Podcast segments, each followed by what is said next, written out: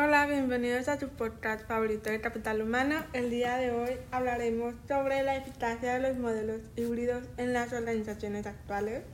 Y me acompañan mis compañeras Alondra, Fernanda. Y estaremos platicando sobre, con ustedes un poquito sobre todo este concepto de modelos híbridos. Para entender un poquito mejor, vamos a retroceder un poco en el tiempo y nos vamos a la década de los 90 en donde tenemos la teoría de los modelos híbridos implementada por Roland Moriarty y Ursula Moran. Estas dos personas, mercaderos, eh, hicieron un informe para la Universidad de Harvard, en donde básicamente mencionaban que una empresa debe contar con un modelo híbrido que reconozca no solamente el marketing como una arma poderosa para llevar ventaja competitiva entre otras empresas. Más sin embargo, digamos que entre esos años 90 simplemente se pensó como una teoría de, o que se va a aplicar simplemente en el área de marketing. Creo que ninguna de nosotras pensó que se iba a aplicar casi 20 años y tanto. Sí, no, nunca. O sea, es sí, nunca. totalmente Digo, nadie pensó que íbamos a estar en pandemia para empezar. Bueno, es algo que nunca nos hubiéramos imaginado nosotros, ¿verdad? Imposible, la verdad. Creo que, sí, vamos a decir que, creo que realmente, como mencionamos, la pandemia no era algo que alguien tendría en mente. O sea, sinceramente fue súper sorpresa. Y pensar que ya se habían planteado los modelos híbridos, aunque sean los 90 y aunque solamente se haya hecho como una teoría de mercadología, o sea, Básicamente estas dos personas, Rowland y Juran, eh, mencionaban que se deben de hacer uso de los canales tanto directos como indirectos para llegar al cliente. Pero ahora vemos que no solo se aplica en el cliente, sino se aplica en la organización como tal. Bueno, ahora que mencionas esto que solamente quedó como en un concepto o no se aplicó, eh, bueno, yo recuerdo que anteriormente estos modelos híbridos se han utilizado en ciertas escuelas, como por ejemplo el Tecnológico de Monterrey, en el que ellos decían que los tiempos eran importantes para sus estudiantes, ¿no? Entonces era importante darles como la facilidad de ellos escoger sus tiempos o en dónde utilizarlos y que ellos decían que muchos de sus estudiantes pues trabajaban y al mismo tiempo estudiaban, entonces era una forma más fácil para que pues decidieran, ¿no? El cómo mantener sus tiempos y cómo seguir su educación sin ser, eh, pues, afectada por esto, ¿no? De sus trabajos. Sí, precisamente es buscar el equilibrio entre, pues, tu vida profesional como tu vida personal, ¿verdad? Precisamente tener este ambiente donde tú puedas desarrollarte. Eh, sí, creo que, o sea, realmente cuando se piensa modelos híbridos, piensas en home office y de que va a haber balance y todo va a ser miel sobre hojuelas. Pero creo que en las investigaciones que realizábamos viendo todo este tema, nos dimos cuenta que hay muchas controversias sobre si realmente es algo bueno utilizarlos y emplearlos o realmente no. Porque recuerdo que en un estudio dentro de la Universidad de Berkeley se comprobó de que la deficiencia de los trabajadores puede estar en riesgo porque digo, en casa hay muchos factores, inclusive nosotras como estudiantes podemos... Sí, nos... Sí, como decías, pues nuestra eficacia y nuestra productividad pues bajan radicalmente, ¿no? Porque nos eh, distraemos fácilmente. Sí, este, precisamente es, los empleados se encuentran eh, cuando es con office, se pueden ocasionar como un sentimiento de abandono, inclusión, eh, precauciones por la salud mental, porque generalmente no salen de sus casas entonces se puede ocasionar estos tipos de problemas mentales. También, eh, pues otros dolores provocados por estos medios, ¿no? Porque casi no hay movilidad, entonces también hay que ver estos tipos de aspectos. Otro de los factores también es que se pierde la cultura organizacional, por ejemplo, de que es... es Sí, sí, sí, digo, o sea, no hay como una planeación que tú puedas decir, el equipo está todo presente, no hay como esa fluidez de ideas, o sea, digo, el hecho de estar en día frente a, una, un dispositivo móvil y decir, ok, el modelo híbrido se está manejando en este planteamiento como home office, ¿no? De que estamos en casa, Y como se mencionó anteriormente, digo, el año pasado se vio mucho de que se habló de la salud mental, se, realmente se abrieron temas de conversaciones sobre cosas realmente que hace años jamás imaginaríamos que iban a llegar a suceder. Y ahora con los modelos híbridos empleados, creo que es un poco, no diría difícil, pero sí se ve como que un contraste, ¿no? De cómo al inicio muchas personas realmente estaban disfrutando estar en casa y decir, ay, estoy pasando tiempo con mi familia, pero al paso de la pandemia y al paso de los meses fue como, no sé, las cosas empezaron a, no quiero decir tornarse negras, pero sí empezaron a ser como que difíciles para algunas personas. Sí, porque las personas pues ya no trabajaban de igual forma, ¿no? O sea, ya no tenían como esa motivación que les daba, por ejemplo, su familia, como decías, o simplemente el estar interactuando persona a persona en tu oficina, ¿no? De que, bueno, ya estoy cansado o, tengo otras cosas que hacer, pero bueno, tengo a alguien aquí que me puede ayudar o que me puede, pues, animar, ¿no? A seguir haciendo mi, mi trabajo. Claro, y el, el compañerismo fue un papel súper importante. Inclusive yo creo que ahora en las oficinas donde ya se regresa solamente unos cuantos, creo que es mucho más agradable el estar con taras conocidas o el simple hecho de decirle que tengo que salir y estar allá. Sí, ya no tengo que estar encerrado, ¿no? Como, como la pandemia anteriormente en el año 2020, que todo, todo el día estabas en tu casa y ya no tenías como, como motivación, como decía, y pues, o sea, no eres productivo, ¿no? Eso es algo muy importante en esto de, de los modelos híbridos porque es algo que llegó para, para mejorar esto, ¿no? Sí, en definitiva yo creo que se van a quedar y van a ir evolucionando los modelos híbridos. Y precisamente eh, pues la área de recursos humanos debe encontrar estas, eh, debe encontrar cómo tus empleados se sientan cómodos en sus casas, ¿no? Ya sea proporcionarles el equipo adecuado, eh, ya sea la tecnología, los aparatos y todo eso. También la comunicación, ¿no? Porque a distancia puede ser un poco más fría las relaciones sociales y recursos humanos debe ver pues estos medios en los cuales ellos se puedan comunicar, ¿no? Y, no solo el típico correo, ¿no? De actividades. Sí, sino hacer más actividades como inclusivas, ¿verdad? Para conocer a los colegas. Bueno, ahora que mencionas esto, hay una situación con mi hermana que antes de la pandemia, pues ella pues trabajaba eh, presencialmente en la empresa FEMSA, específicamente en Oxo, y pues todo normal, ¿no? O sea, trabajaba con sus colaboradores, los conocía, bueno, a, ciertos de ellos sí no los conocía, pero con la situación que arrasó el mundo, lo de la pandemia, pues todas las medidas que tuvieron que tomar la empresa fue que los mandaron a casa eh, realizando home office. Obviamente les dieron capacitación, les dieron todos los, los insumos, todo lo que tenían que, sus, sus computadoras, todo. Y creo que es algo muy bueno porque no todas las empresas hacen esto, ¿no? De que se preocupan por sus colaboradores.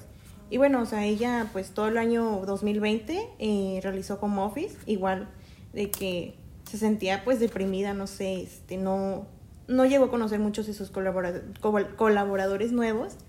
Y ya este año 2021, cuando la pandemia mejoró, pues ella, a ella le dieron la opción, ¿no? Como si quería seguir en, en línea o con la implementación del modelo híbrido que realizó FEMSA y pues obviamente ella realizó, ella decidió, ¿no? Ir a eh, dos días a la semana o tres y pues lo demás de línea, ¿no? Porque esto le mejoró, le ayudó y esto, como dices tú, de, los, de conocer a sus colaboradores, pues le ayudó mucho, ¿no? Porque ahora tiene más eh, relaciones, está más contenta, eh, su productividad sobre todo es más eficiente y pues creo que esto le ayudó bastante a mi hermana. Sí, mira, de acuerdo a un estudio de McKinsey Global Institute, señala que el 20% del trabajo puede hacerse de manera exactamente igual desde casa, solamente acudiendo algunas dos veces a las oficinas, ¿verdad? Y con eso bastaría para hacerlo de una forma eficiente. También un informe de Allianz Care, eh, de acuerdo al 75% de los encuestados, quieren mantener el teletrabajo y el 69% vería con buenos ojos acudir solamente de manera puntual a la oficina.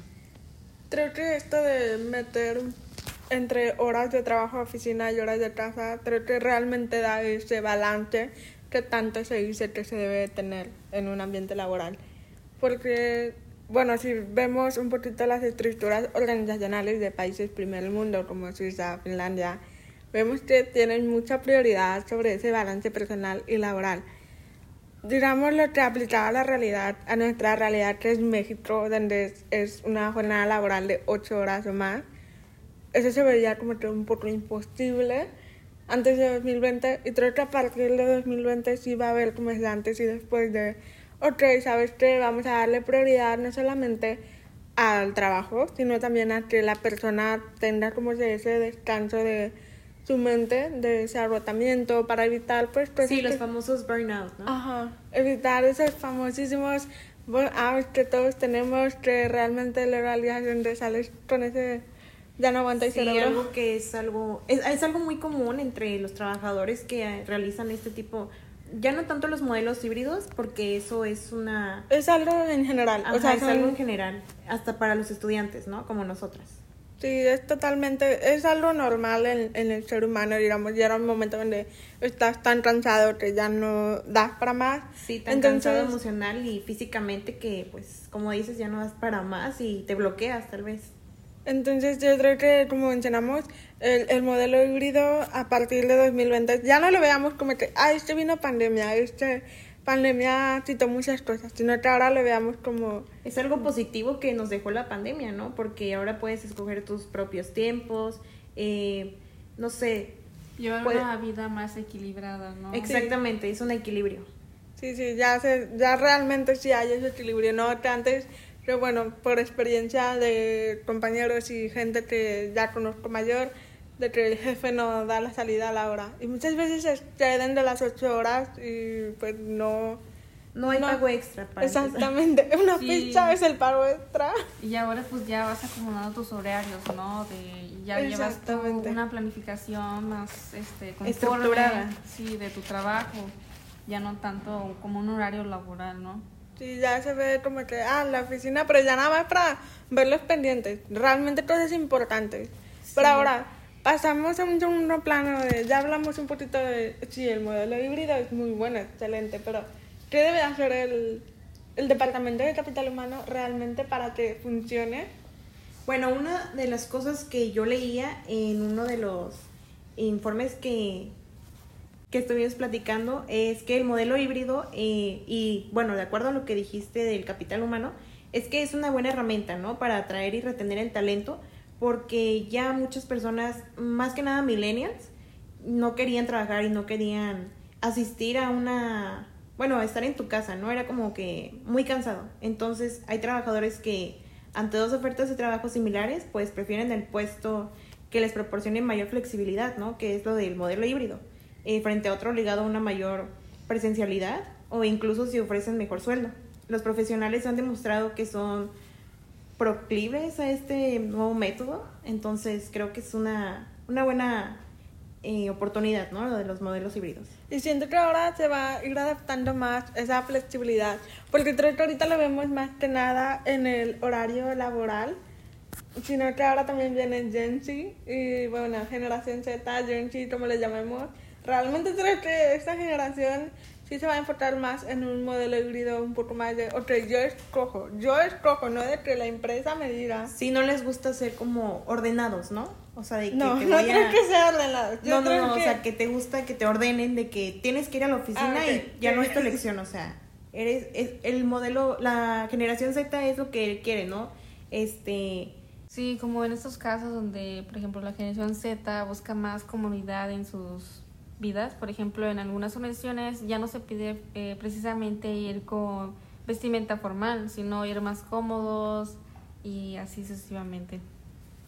Esto que mencionas, se puede reflejar como lo que conocemos menores costes, ¿no? De la empresa va a querer buscar, pues, no solo tener contento a clientes, sino también va a buscar tener contento a su principal herramienta que es su colaborador. Entonces ahí se van a ir reduciendo sí, Precisamente tener el compromiso de tu persona, que es el factor importante en tu empresa, ¿no? Y en la productividad, sobre todo.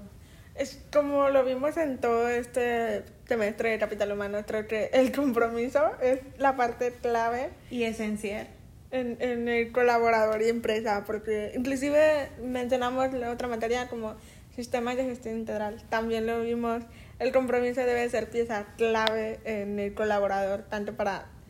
Pues sí, porque sí, o sea, si de lo no contrario, hay- tu empresa no funcionaría. o sea. Exactamente, porque sí, si tu colaborador te dice, oye, pero yo no me siento cómodo, pero tú a fuerzas estás ahí de que, pero yo quiero que hagas esto y esto, cuando te están diciendo de antemano, yo no estoy cómodo, entonces o te van a hacer tu pura de talento, por así decirlo, se van a ir con la competencia, se van a este, empezar a decir, a quejar de su trabajo, a no hacer las cosas eficientemente simplemente porque, ¿para qué lo hago? O sea, Sí, nada más para pasar, ya están viendo ahí el, el hora, a ver a qué horas me voy y ya no lo van a hacer de manera productiva, o sea, Sí, el Sí. bienestar y motivación de los empleados pues se va a ver afectado de manera muy radical, ¿no? Y pues por ende, las, la, digamos, la, la empresa entre sus competidores, o sea, ¿cómo se va a ver la empresa? Los, todo lo que ya sea produzca, todo lo que dé como servicio, se va a venir hacia abajo. Sí, no va a haber una estructura, ¿no? Bien definida que, que asegure esto. Antes de concluir este tema, voy a mencionar rápidamente algunos beneficios claves del modelo híbrido que van desde la fácil capacitación de los empleados, la comunicación eficaz que va a haber entre todos los miembros del equipo, también esa flexibilidad de gestión de capital humano que más adelante les vamos a mencionar los pasos claves que deben de seguir para hacerlo de manera eficiente. Y este, lo más importante, tener en cuenta que un modelo híbrido logra mejores importancias operativas en la empresa. Ahora, como mencioné hace un ratito, eh, deben- hay tres tomas de acción muy importantes para todos los responsables de capital humano. Primeramente tenemos ser estratégico. Muy bien. Pues los líderes de recursos humanos deben desarrollar y redactar sus políticas de fuerza laboral híbrida, que es importantísimo, ¿no? Tener estas políticas para ver tus empleados se sientan cómodos y sigan este, de acuerdo ciertos reglamentos. El segundo es ser específico, que bueno, esto es crear eh, estrategias para apoyar, para apoyar las nuevas políticas y hacer que estas estrategias sean las más detalladas porque es crucial para el éxito, ¿no? Y por último tenemos el aprovechamiento de la tecnología. Último pero no menos importante, el Departamento de Recursos Humanos es el encargado de facilitar que todos los empleados tengan acceso tecnológico, tengan esa disponibilidad también de estar conectados virtualmente. Y por último también se deben de incluir todas aquellas herramientas que mejoren el aprendizaje, el desarrollo y asimismo la capacitación que van a llegar a tener los empleados eh, de manera remota en, en la empresa.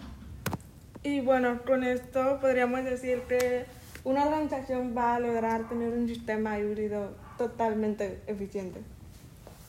Sí, es importantísimo tener a tu personal preparado para este sistema híbrido, con capacitaciones, con políticas y todas estas situaciones que lo envuelven. Y bueno, con esto creo que vemos que los modelos híbridos están para quedarse, ¿no? Y es algo que fue muy positivo para la pandemia. Y bueno, esto ha sido todo de nuestra parte en este primer episodio de nuestro podcast de Capital Humano.